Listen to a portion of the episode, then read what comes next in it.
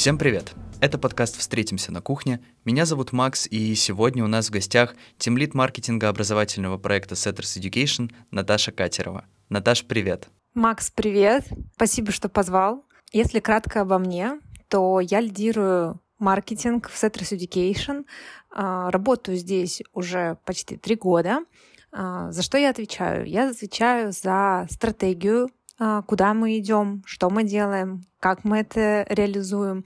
А, отвечаю за отдел, за его формирование, его развитие, за цифры, за аналитику. Сейчас мы перестраиваем э, и каналы привлечения, с которыми мы работаем в маркетинге, и частично отдел. А, поэтому всегда много нового, много вдохновляющего, интересного и неизведанного. Так что вместе со СЕ покоряю маркетинг. Я думаю, что у нас сложилось общее представление о том, чем ты занимаешься в компании. Мне было бы интересно узнать о том, как ты пришла к жизни такой, как ты стала тем лидом маркетинга, потому что веду в курс дела наших слушателей. Ты же не сразу, да, была э, в маркетинге? Все верно. И ты даже на Setters Education запускала собственный курс, мини-курс, вебинар. Вебинар. Да, да, по поводу веб-дизайна. Вот расскажи, пожалуйста, как случился этот переход? Почему ты решила найти себя в маркетинге?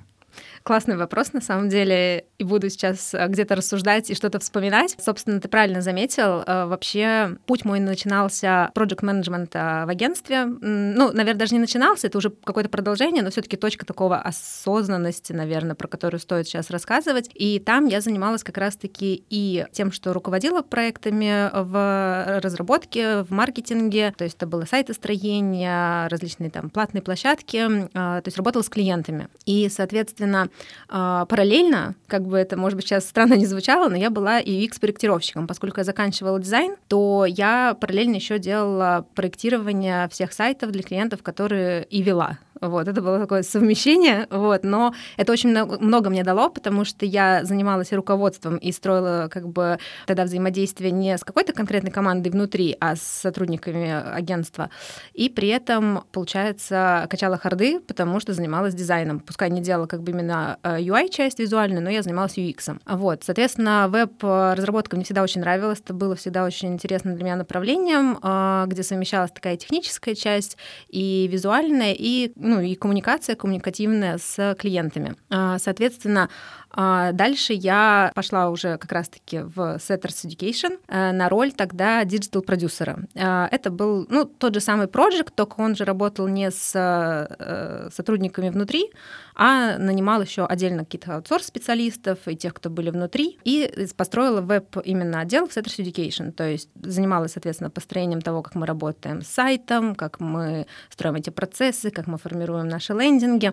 И, в общем-то, тут все состоялось, все было классно, и мы логично подошли к следующей вообще точке развития. Я уже параллельно занималась все равно и рассылками, и какими-то еще диджитальными каналами, потому что, ну, все равно веб-разработка не может быть прям только веб-разработкой, потому что даже тут, наверное, больше было про веб-дизайн, потому что у нас сайт э, именно в Setters Education без подключения разработчиков. И, соответственно, поскольку сайт — это посадка, то есть это то, куда приходят пользователи, которых нужно, собственно, привлекать, это связанная вещь с другими направлениями в digital. И, соответственно, потихонечку это стало расширяться в моей зоне ответственности, то есть э, получалось проявлять себя в одной области, это были рассылки, это на тот момент был блог, то есть это еще одна площадка, и потом потихоньку-потихоньку это все э, начало как бы формироваться в понимание, что, ну, вроде как, э, вот он маркетинг, и нужно его э, систематизировать, построить, э, углубить э, и, соответственно, на этом сфокусироваться уже детально, то есть э, взять это именно в зону ответственности одного человека. Этим человеком стала я, вот, и сейчас, соответственно, вот я и лидирую маркетинг в СЕ. Наверное, еще добавлю, это если так про цепочку, наверное, такую логическую, но еще хочется добавить вообще, насколько классно, что в итоге я оказалась в маркетинге. То есть не знаю, насколько это было прям осознанно, но когда я закончила школу, я понимала, что я хочу идти в какое-то направление, где есть цифры, логика, потому что я заканчивала математический класс. У нас э, был потрясающий учитель, который очень много нам давал в плане мышления и вообще привил любовь к математике. И при этом я закончила художественную школу в тот момент, и как бы я очень любила все визуальное. И получается, что я вот помню свои мысли, ну, хочется вроде бы что-то такое и про творчество, и про цифры. Ну, как бы маркетинг — это про творчество и про цифры, ну, то есть про креатив и про аналитику. Это две основные составляющие маркетинга. И то есть получается, что, в общем целом, ну, я пришла к тому, э, к чему шла. Наверное, это классно. Слушай, это необычное сочетание креативного и логического какого-то. То есть, ну, правда, я даже не думал, что это все соединяется в маркетинге, хотя я работаю здесь. Вот. Слушай, это очень здорово, что ты нашла этот путь, чтобы соединить две, казалось бы, совершенно разные стороны себя. И как раз-таки вот у меня есть следующий вопрос. Получается, что ты как тимлит объединяешь и аналитику, дизайн, веб, рассылки, тексты и так далее. Сложно ли было тебе поначалу погружаться во все тонкости этих направлений? Потому что, получается, например, я как контент-менеджер разбираюсь только в дизайне и в текстах. А дизайнеры только в дизайне, копирайтеры только в тексте, а ты объединяешь всех. И получается, что тебе нужно просто разбираться во всем и видеть все тонкости. А вопрос э, из зала от меня, как у тебя еще просто не разорвалась голова от количества такой информации. Да, спасибо за вопрос. На самом деле, это, наверное, такая особенность любого руководителя в общем целом, но есть ощущение, что в маркетинге этот э, диапазон и расфокус задач как будто бы превалирует, э, чем, ну, как бы по сравнению с другими какими-то областями. Может, это просто мне так кажется, но э, от коллег по рынку тоже слышала похожее. Наверное, здесь хочется сказать, что Наверное, так говорит Саша Жаркова, мне кажется, но у меня действительно есть сила в расфокусе. Э, то есть, когда я э, сконцентрирована только на одной области, на какой-то одной задаче, я как-то начинаю не то чтобы выгорать, но мне становится скучно, наверное, так, э, потому что я привыкла э, в каждой задаче как-то проявить какую-то свою э, сильную сторону, какую-то свою мысль, то есть э, кого-то снавигировать, кому-то дать какой-то импульс, дать какую-то возможность куда-то направить. И вот в этом есть моя сила, то есть как бы именно в э, организации процесса, в организации команды, э, в организации каких-то задач. Поэтому мне, конечно, периодами бывает сложно, но как будто бы есть такая у меня сильная сторона в том, что я не боюсь нового, то есть за весь мой период э, там, становления в карьере э, мне приходилось решать очень много новых, совершенно неизведанных задач. И, наверное, с учетом того, что они в общем целом получались, у меня как-то уже к этому выработалось такое, наоборот, вдохновение и желание это осваивать, и поэтому в целом мне это прям очень нравится. То есть вот расфокус здесь помогает. Но, конечно, иногда случается перегрев головы, вот, но тогда нужно просто выдохнуть или сконцентрироваться на определенных задачах и просто, ну, немножко себя ограничить в этом расфокусе. Тут мы все можем на это влиять, нужно про это помнить.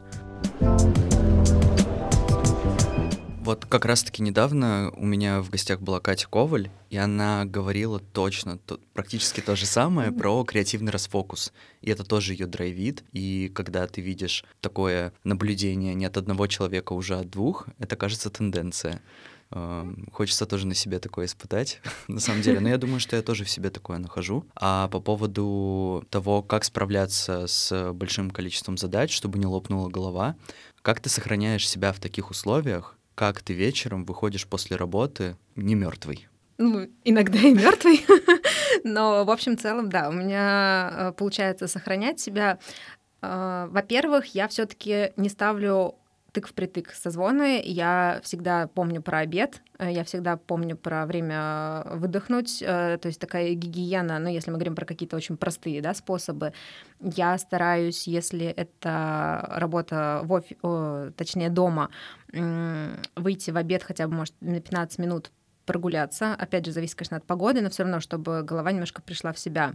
Вечером, опять же, это всегда тоже какое-то движение. Мне очень это помогает э, переключиться, прийти в себя. То есть это либо спорт, либо прогулки, либо встречи с друзьями, даже поход в магазин. То есть обязательно активность. То есть ни в коем случае я не, не пересаживаюсь со стула на диван, а, потому что это уже тогда крайняя степень да, моей усталости. все таки это редко. Мне становится только хуже, если я так делаю. То есть я погружаюсь как-то вот э, в эту усталость, скажем так. Из такого неоперационного и каких-то таких приземленных э, вариантов, э, наверное, суть в том, что меня очень вдохновляет то, что я делаю. Мне очень нравятся те вызовы, которые передо мной возникают. Для меня вот работает такой челлендж постоянный, и меня это очень-очень драйвит. Причем мне кажется, что вот э, недавно что-то читала на тему психологии, уже не помню, но как будто бы мой мозг, он именно заряжается от постоянной вот как раз-таки смены одного челленджа на другой. То есть мне нужна эта подпитка. То есть для кого-то, э, например, там собирать чемодан в последний момент — это стресс, а для кого-то это необходимость. И вот, возможно, что моя необходимость в том, чтобы постоянно челленджить свою голову, и мне, наоборот, от этого как бы физически, может, я, конечно, и устаю, но э, вот в плане души у меня, наоборот, э, вдохновение. Поэтому, наверное, залог успеха в этом. Но важно отслеживать свое состояние, конечно, и сверяться, э, не стал ли ты белкой в колесе, которая не останавливается. И очень важно останавливаться, э, брать отгул, брать отпуск, ну, в общем, выдыхать, иначе можно упустить свое состояние, и потом будет тяжело из него выбираться.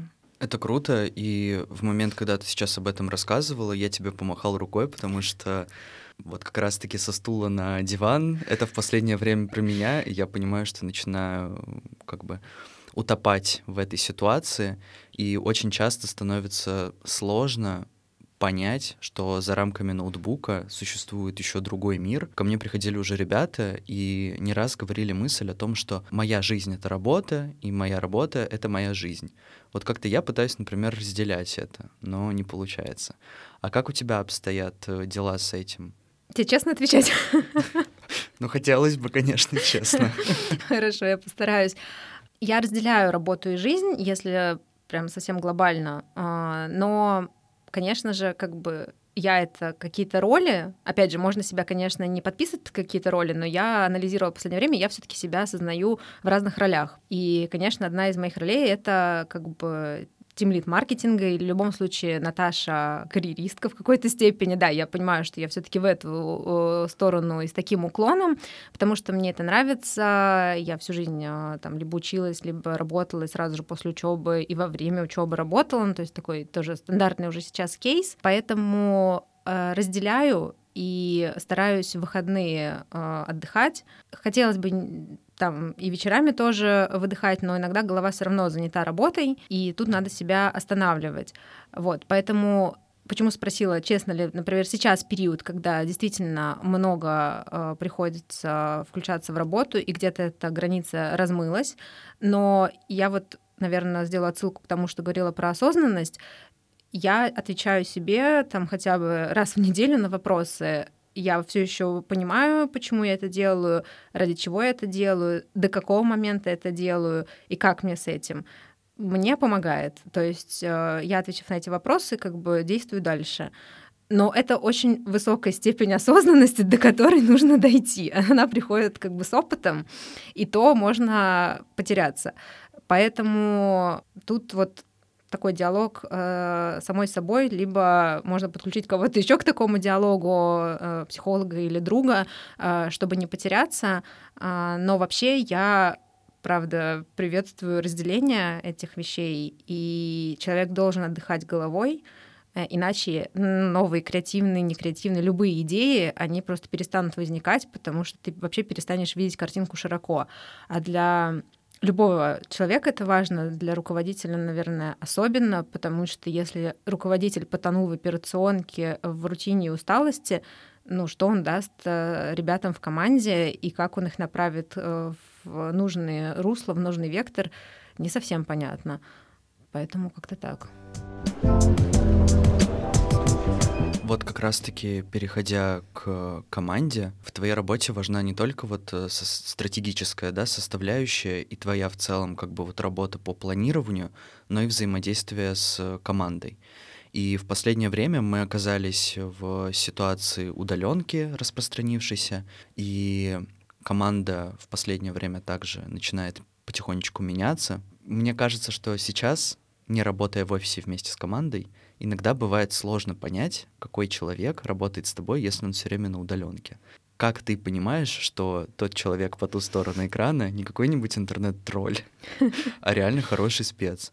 А, и нет ли у тебя каких-то опасений поначалу, что этот человек может оказаться не в экосистеме команды? Угу. Ну смотри, у меня опыта прям начала работы с человеком на удаленке на самом деле он был. Я извиняюсь, я забыла, а, потому что действительно есть у нас сотрудник, собственно, в отделе, с которым мы работаем изначально на удаленке. А, но тут э, я помню свои мысли, когда это был для меня еще первый опыт, тогда еще чуть меньше было вообще как бы распространенности в плане там удаленки релокации. А, я сразу поняла, что нужно делать э, совместные звонки команды, причем в такой неформальной обстановке, хотя бы на полчаса, где мы вообще говорим о себе, о том, как мы просто рассказываем какие-то истории. И эта практика очень понравилась команде, и мы, собственно, по сей день продолжаем а, с вами так делать, потому что уже сотрудники, которые а, уехали, вернулись и наоборот, и, в общем, это уже стала практика не для, ну, преимущественно не для одного человека, под кого это задумывалось, а для других тоже ребят. Это было из таких, наверное, практических вещей, которые я включила, и была этому очень рада.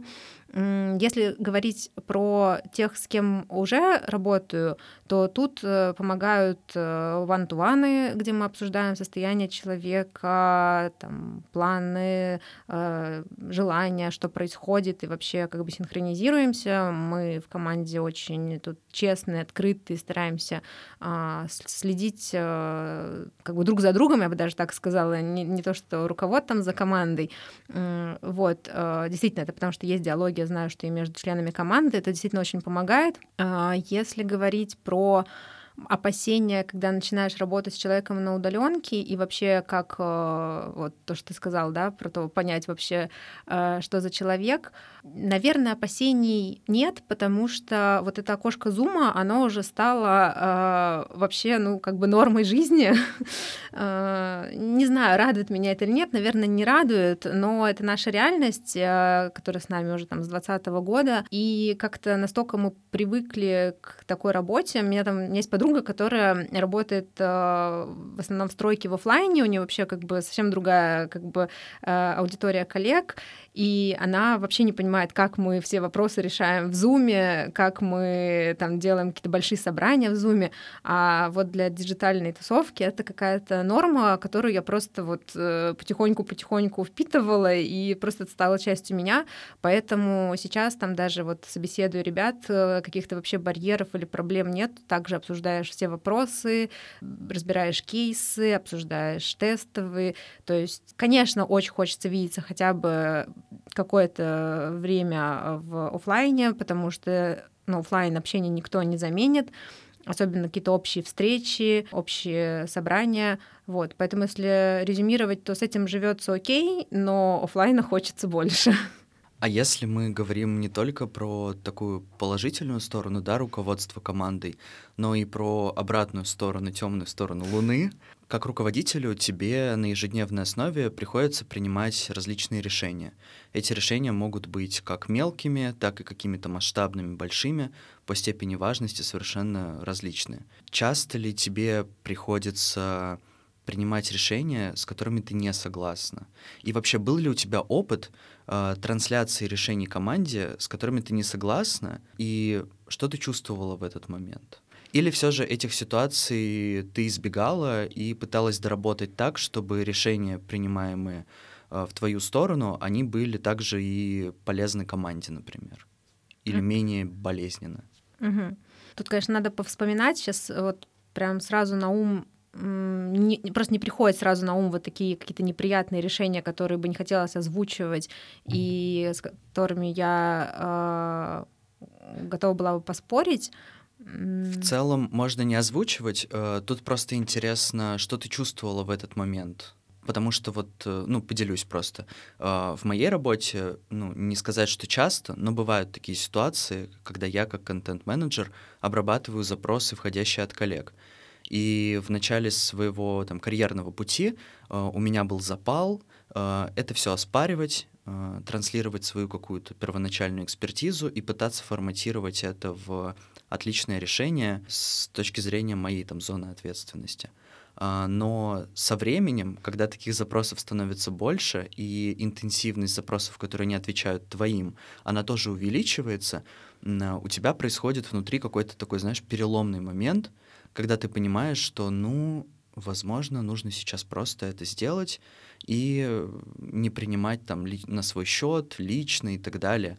Вот. И, наверное, вопрос как раз-таки заключается в том, был ли у тебя такой переломный момент и что ты чувствовала. Потому что сейчас тоже вот достаточно много людей сталкиваются с ситуацией, когда трансформации глобальные, изменения в компании, они происходят очень часто, и им нужно как-то вот адаптироваться к этим происходящим там событиям. Наверное, все равно буду тут говорить про опыт последний, который вот, соответственно, есть у нас сейчас здесь Setters Education, а, потому что до этого сейчас не вспомню. А, я, походу, очень такой гибкий, адаптивный человек. Мне важно, чтобы совпадали мои ценности с ценностью компании, бизнеса, проекта, людьми, кто стоит там выше меня. Если с этими ценностями есть матчи совпадения, и они не расходятся, то дальше я очень как-то легко и классно трансформируюсь под происходящее. А, соответственно, мне кажется, что твой вопрос, наверное, больше про исполнителей, как будто мне так кажется, чем руководов, потому что действительно там спускаются какие-то задачи, какие-то решения, где а, непонятно, нужно ли спорить или взять в работу, принять или нет, и как вот с этим вообще жить, да, э, и сонастроиться в этой реальности. У руководителя такого поменьше, на мой взгляд. Но опять же, конечно же, над нами тоже есть э, руководители и, в принципе, коллеги. То есть это не только обязательно про какую-то там э, иерархию. Поэтому я стараюсь всегда, опять же, смотреть на свой какой-то компас внутренний.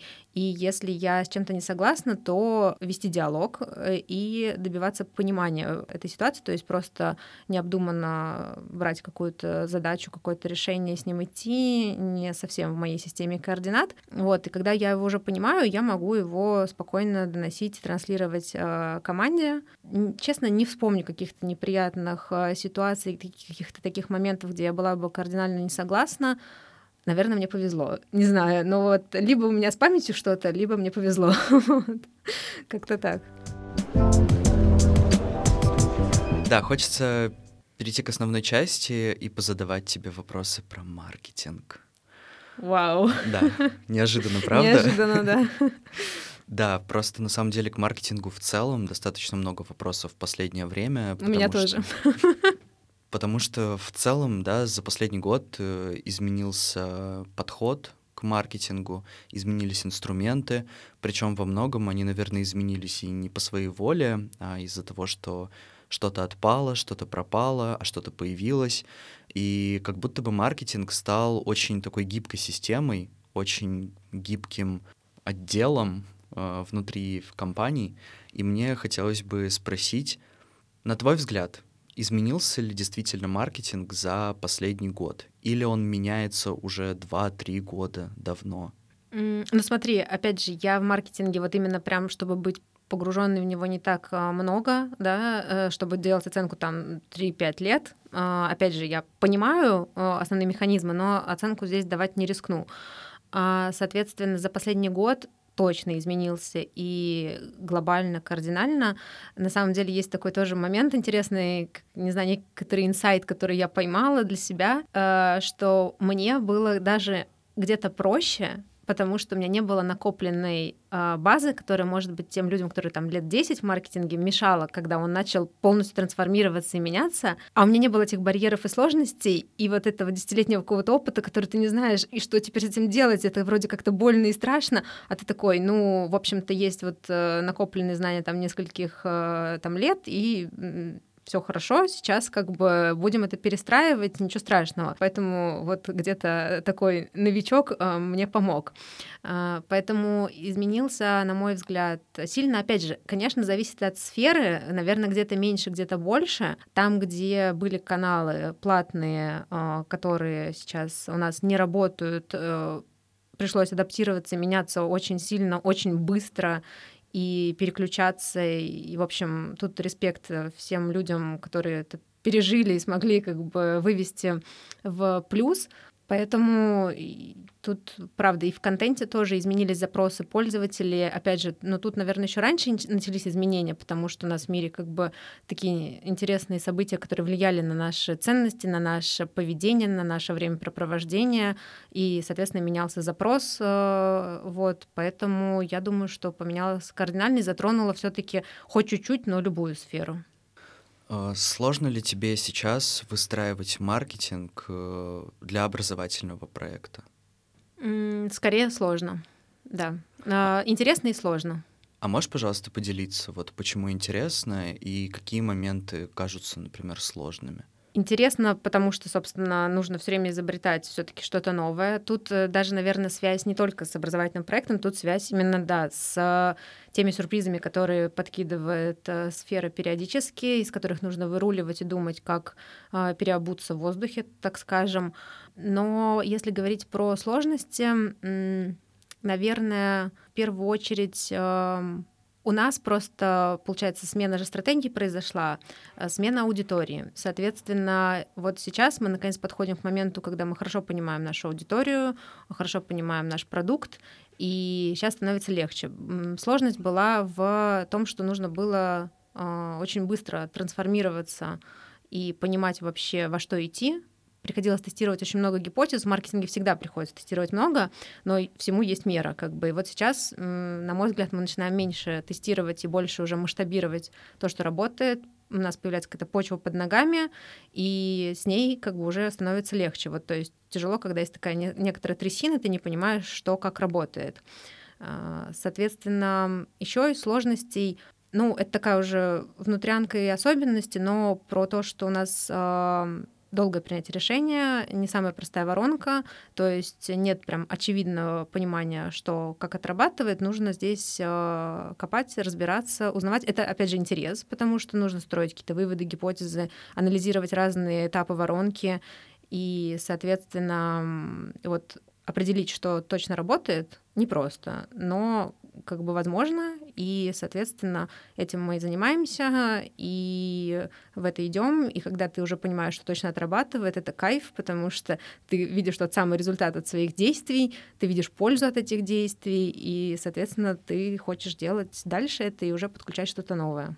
Просто у меня такое наблюдение есть, Э, я работаю в маркетинге недавно, получается, mm-hmm. меньше, чем полгода, и мне очень нравится подход маркетинга, который ты выстроила в тестировании гипотез, в экспериментах и в исследовании да, этапов воронки, каких-то механик, которые работают. Но в своей работе замечаю, что, например, те механики, которые работали несколько месяцев назад или полгода назад, сейчас уже не работают. Я испытал тотальное удовольствие, когда они сработали впервые, решил повторить опыт второй раз, они сработали, третий раз нет, или чуть меньше, на четвертый раз все, просто по нулям. Как ты думаешь, это... Ты просто говоришь о том, что сейчас появляется почва под ногами. Просто мне кажется, что нет. Мне кажется, что нет. Но классно, что тебя челленджит вот эта история с э, новыми подходами, с изучением там новых форматов. Это очень круто.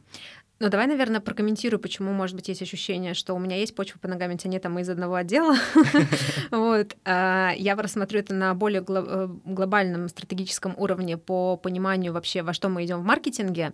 И да, сейчас есть и большая гипотеза у нас, а, как бы даже на этом уровне, но э, есть больше понимания. Может быть, лично у меня еще оно не дошло как бы до дальше команды, и это как раз-таки следующий этап. А, но ты говоришь просто про какие-то конкретные прям, да, механики. Ну, может быть, там есть такая тенденция, а, но если на глобальном уровне каналов и воронки в целом ну, стало явно понятнее, чем раньше. И опять же, про почву под ногами самое главное это понимание, с каким продуктом мы работаем, с какой аудиторией мы работаем, и все-таки что ее там драйвит, э, какая боль, какая мотивация, кто эти люди. То есть это основа такая э, успеха маркетинга, и вот как будто бы сейчас у нас есть э, данные, с которыми нам просто нужно классно дальше работать. Вообще это классная тема с тем, что маркетинг должен знать те продукты, которые он промоутирует и в целом как бы да там распространяет. Uh, у нас uh, продуктовая линейка состоит практически из пяти продуктов, и команда маркетинга и все вытекающие из этой команды, они все более-менее понимают, о чем курсы, знают какие-то тонкости, которые важно подсвечивать и так далее. Как ты думаешь, что бы было, если бы uh, Setters Education uh, вывел в линейку, например, курсов 30?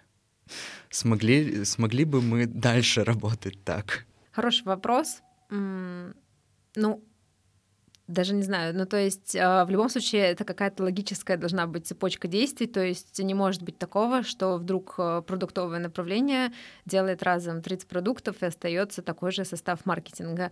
То есть для меня тут э, закономерная цепочка масштабирования, если даже вдруг по каким-то причинам продуктовый отдел может по своему ресурсу запустить 30 классных продуктов, то есть здесь важно не потерять в качестве. Я слабо верю, что можно взять и не потерять в качестве, если вот так вот э, разом запустить такое количество. Поэтому такой, наверное, очень выдуманный кейс, но можно на его тему порассуждать. Я понимаю, соответственно, в любом случае, если это происходит разом, то тут нужно понимать, что до этого нужно продумать, какая нужна команда для того, чтобы это делать. А, вот, потому что, конечно же, у нас такая специфика, что все-таки знать продукт э, нужно, в какой-то степени э, погруженности в это быть. Вот, поэтому думаю, что тут только масштабирование команды э, можно было бы выходить из ситуации, но просто тут большая разница про платформу и нас, вот, то есть 30 разных курсов это все-таки платформа, а мы в проработку, в качество, в как бы не в количество, а именно в качество. Поэтому думаю, что тут у нас просто другая стратегия. Ну да, этот вопрос был заделом как раз-таки на то, что существуют компании нишевые, ну, мы так называем их, uh-huh. да, а есть компании, которые запускают сразу много курсов, и у них там большая широкая линейка. И мне, наверное, здесь хотелось бы узнать, вот, э, как ты смотришь на такие большие платформы, и хотелось бы тебе там поработать, например, uh-huh, uh-huh. испытать себя, uh-huh, как-то uh-huh. так. Да, в платформе не работала, если честно, не хотелось бы, по крайней мере, на данный момент. А, я не имею ничего против, если что, абсолютно нет. Я э, считаю, что классно иметь разный опыт и большую насмотренность. Это всегда а, помогает развитию, поэтому, собственно, я и обновляю, мне кажется, примерно раз в год свою роль, как-то ее либо углубляю, либо расширяю, пробую новое. Но я вот говорю, мне важно, чтобы совпадали мои ценности, и на платформе как будто бы, ну, мое мнение, сложнее совпасть по ценностям, чем в каком-то нишевом э, проекте, тем более, который вы вместе развиваете. То есть все как бы ближе, более емкое. Ну и плюс я как-то больше в глубину и в проработку, э, а этого у нас как раз-таки достаточно. Поэтому как новый опыт э, я всегда открыта и не факт, что не приду к этому, но вот конкретно в данный момент меня это не привлекает. Мой следующий вопрос будет уже, наверное, не на тему маркетинга, но связан с ним. Мы с тобой работаем в digital-сфере, и в целом мы, у нас развивается такая насмотренность. Мы знаем, что делают другие ребята, мы смотрим какие-то, может быть, новости, там, события, ивенты и так далее. Подскажи, где ты находишь информацию о там маркетинге каком-то актуальном? Подписана ли ты в телеграм-канале на какие-нибудь каналы? Заядлый ли ты читатель каких-нибудь каналов э, в интернете или в телеграме? Я, наверное, не возьмусь перечислять прям конкретные каналы, потому что просто их очень много. Ну, то есть у меня есть там целая прям папочка, да, под маркетинг, который я просматриваю постоянно. Поэтому я стараюсь брать просто разные источники. Естественно, там читаю какие-то кейсы обязательно обязательно на VC и, в принципе, просто а, по запросу. Обязательно там серчу телеграм-каналы по маркетингу. Ну, не знаю, мне кажется, правда, большую часть существующих, правда, их э, все больше и больше э, с каждым днем. Много учусь еще у вообще коллег, э, у там, не знаю, из сферы, из команды. Вот диалоги, общения очень тоже помогают и наводят на мысли. Ну и, наверное, в моем случае еще очень помогает конкретная задача. То есть, например, что-то возникает, опять же, потому что очень много нового, и под нее я уже иду и изучаю какие-то материалы. А, могу сразу сказать, что именно книги по маркетингу редко э, читаю, то есть это больше именно все-таки серчинг э, интернета и под запрос конкретных э, материалов, а в плане каналов, да, просмотр всего, что как бы происходит, чтобы быть э, ну, в синхроне, в понимании того, что сейчас актуально, куда идем, что происходит, чего попробовать. Э, то есть такая это как бы ежедневная рутина. Вот да, как раз-таки ежедневная рутина. Ты просматриваешь новости в момент их публикации в Телеграме, например, или ты садишься вечером и начинаешь там в свободное время Мгм. что-то серчить, искать какое-то вдохновение, насмотренность тренировать. Э. Да, вечером, ну, либо выходные, да, потому что в моменте рабочего дня это очень сложно, там идет концентрация на конкретные задачи, а, вот, но, наверное, было бы, кстати, классно такую рутину вн- внедрить и в рабочий день, но для этого нужно, чтобы у нас э, было поспокойнее и так э, по сейчас, э, не знаю, попонятнее все, тогда можно будет выделять на это время, пока мы строим что-то и формируем, это сложно, вот, поэтому это как бы, да, вечерняя рутина. А нет ли у тебя такого ощущения, э, которое сейчас модно называть ФОМО, там, Мгм. осознание, да, потерянной там выгоды и так далее. А, Нет ли у тебя такого? Потому что вот, ну, поделюсь, например, своим э, кейсом. Я читаю много телеграм-каналов. Это и телеграм-каналы там о маркетинге, о моде, об истории, новостные. Мгм. И я читаю их в течение рабочего дня в моменте. И у меня это очень сильно развелось э, после февральских событий, когда случилось то, что случилось, и я узнал об этом не сразу. Вот, то есть через несколько там часов. И теперь я боюсь пропустить какие-то события. И вот у меня есть такое. А как бы вот интересно, у тебя нет вот этого ощущения, что ты пропустишь что-то очень интересное сейчас? А можно пошутить? Теперь мы понимаем, как оптимизировать твое рабочее время. Можешь это вырезать. Да, ну, я не буду это вырезать. Просто сейчас с Наташей, Наташа, ну, мой руководитель, и мы думаем, как оптимизировать мой рабочий, рабочий день. А, да, видимо, Наташа скоро заберет у меня просто телефон. Не-не-не, мы не про ограничение свободы и директивность, но пошутить хотелось. А, Слушай, классный на самом деле вопрос, и классно, что, походу, у меня этого синдрома нет. Он у меня есть скорее в другом, что я могу увидеть в Инстаграме, как кто-то где-то куда-то пошел, что-то а, сделал, побывал на чем-то там классном каком-то мероприятии. Я такая, ну, а я тут сижу и никуда не хожу, например. Тут, да. А, и непонятно, надо оно мне или нет. Вот тут надо как бы сверяться с собой. В последнее время как-то а, стало лучше с этим. А в плане новостей нет, потому что не знаю, мне кажется, потому что нет времени, но это не совсем ответ, потому что, опять же, у всех нет времени, просто кому-то это необходимо. Вот, слава богу, у меня этот синдром не развился. Конечно, были периоды, когда именно новостной канал было не отключить, я тоже постоянно в него заходила, а, но я, я все новостные каналы, в принципе, убрала в архив и захожу туда вечером просмотреть все. Я просто пришла к выводу конкретно насчет новостей, а, волнующих прям мир, что если что-то случится, я об этом узнаю в любом случае, а если это касается каких-то моих хобби, это там, да, что-то, вот опять же, тоже смотрю про моду, или могу там про психологию что-то смотреть, то это точно уже как бы в нерабочее время, просто это как привычка, а если это что-то рабочее, то, опять же, иногда в моменте бывает, но тут у меня уже случится, наверное, расфокус расфокуса, если мы говорим о том, что у меня есть такая, да, задача в расфокусе в работе, то тут меня совсем как бы может унести, и это будет уже не окей. Но вот э, мысль, да, пришла во время записи, что хотя бы какую-то рутину в течение рабочего дня завести, было бы классно, потому что ну, у руководителя, у него все таки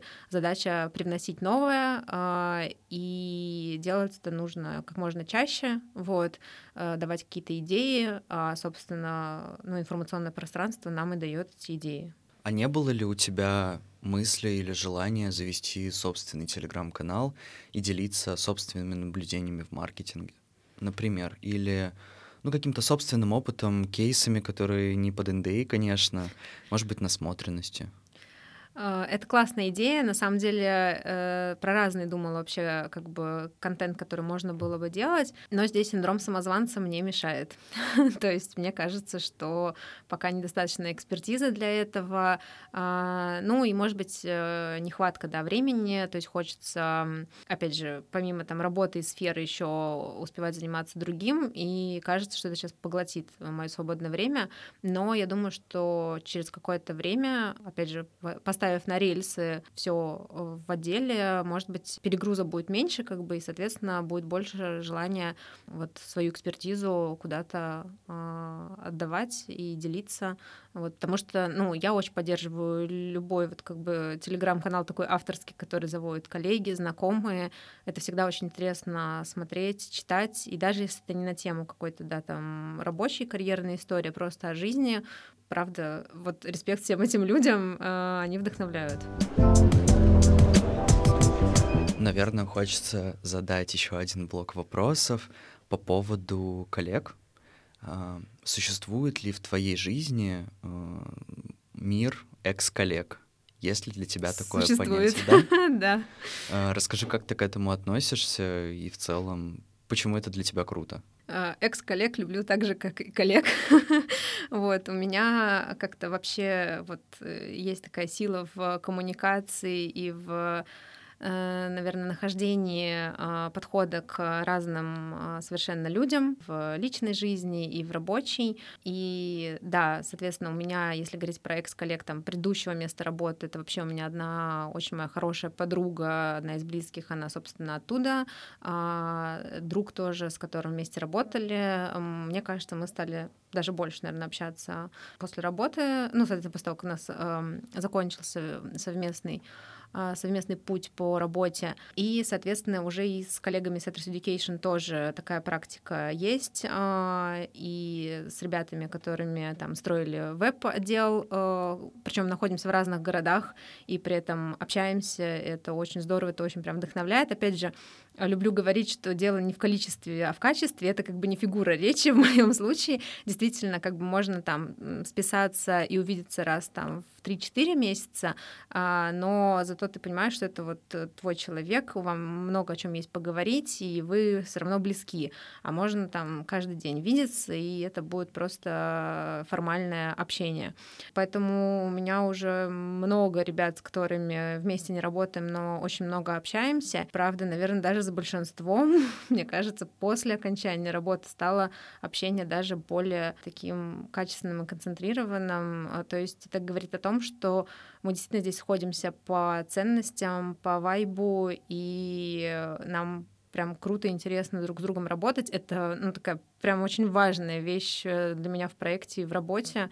И я думаю, что всегда будет такое оставаться. У меня тоже существует такое сообщество экс-коллег, и мне кажется, что вот даже когда я соглашусь с тобой. Действительно, когда ты получаешь статус экс-коллеги, и твой коллега тоже, э, наоборот, как будто бы укрепляются отношения, что ли, и больше тем для обсуждения. Вы работаете там в разных местах, делитесь каким-то своим опытом и так далее.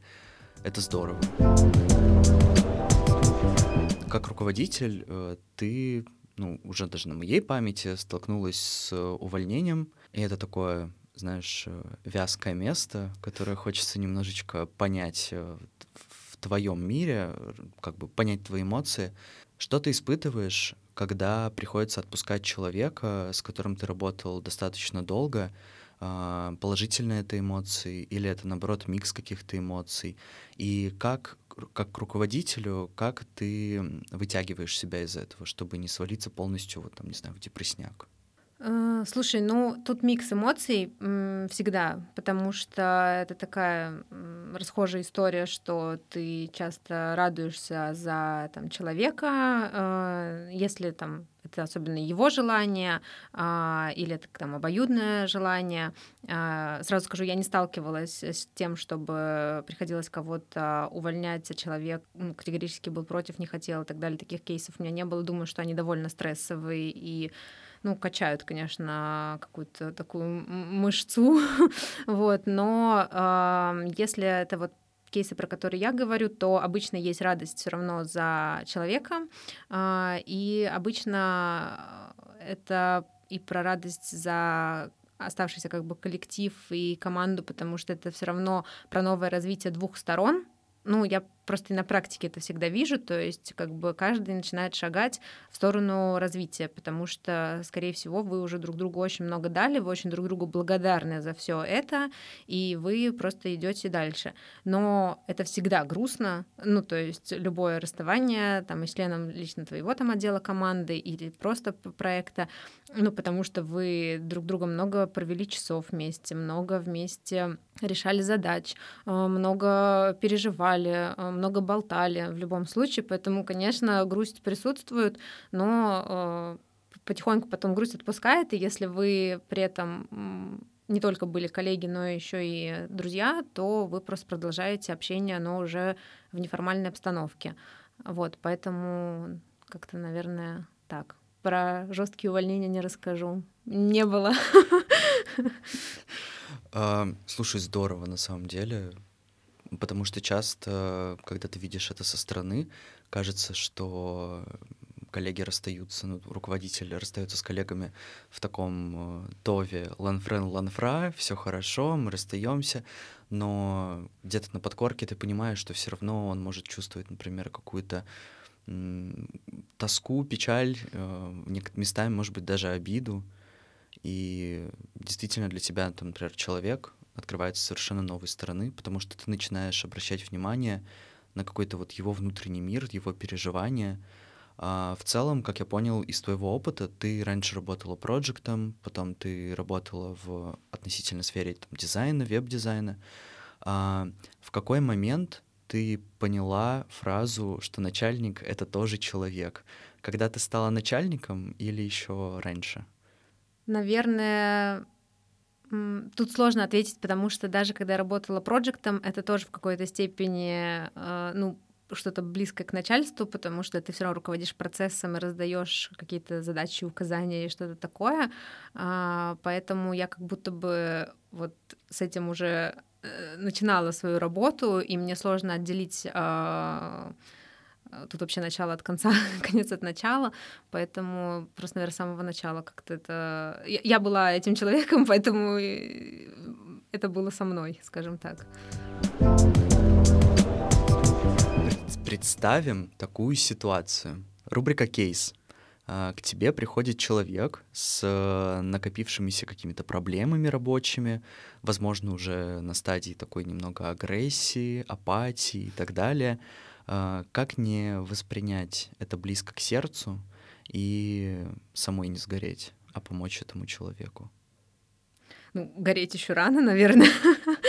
А, ну, тут, конечно, надо а, понимать какие-то еще вводные, чтобы рассуждать прям детально, но в любом случае агрессия для меня это такой плохой, на самом деле, маячок, а, опять же, с агрессией редко сталкиваюсь. Мне кажется, она чаще всего рождается из, ну там, да, каких-то недовлетворенных там ожиданий, желаний или усталости. Поэтому тут эм, Почему сложно ответить? Э, потому что я все-таки про индивидуальный подход конкретного человека. То есть я обычно знаю там, своего члена команды, что его может волновать, что на него может влиять, что может служить как бы возникновению этой ситуации, и поэтому буду исходить из этой реальности. То есть если я знаю, что человек там скорее всего, просто устал. Опять же, это гипотеза, опять же, не знаю, нормально ли говорить про тестирование гипотез э, с людьми, но все равно а, все мы наверняка можем не знать.